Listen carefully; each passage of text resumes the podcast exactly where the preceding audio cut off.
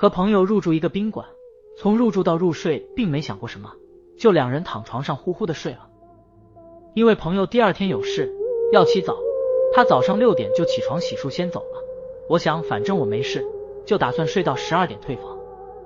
朋友走后，觉得房间异常的冷，就起来关了空调继续睡，然后睡得迷迷糊糊的，翻了个身，手一伸，在被子下抓住了一个手，纤细而修长，冰冰的。因为关了空调，觉得异常舒服。期间我的手还握着那个手摩擦了几下，然后就一直睡了。当我醒来，发现房间只有我一个人，而且我的记忆抓住的那个手是我朋友的手，幡然醒悟，朋友在六点多的时候就离开了宾馆。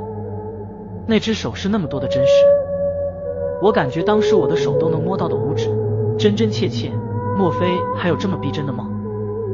今天的故事就先到这里了，请订阅我们收听最新真实灵异经历吧。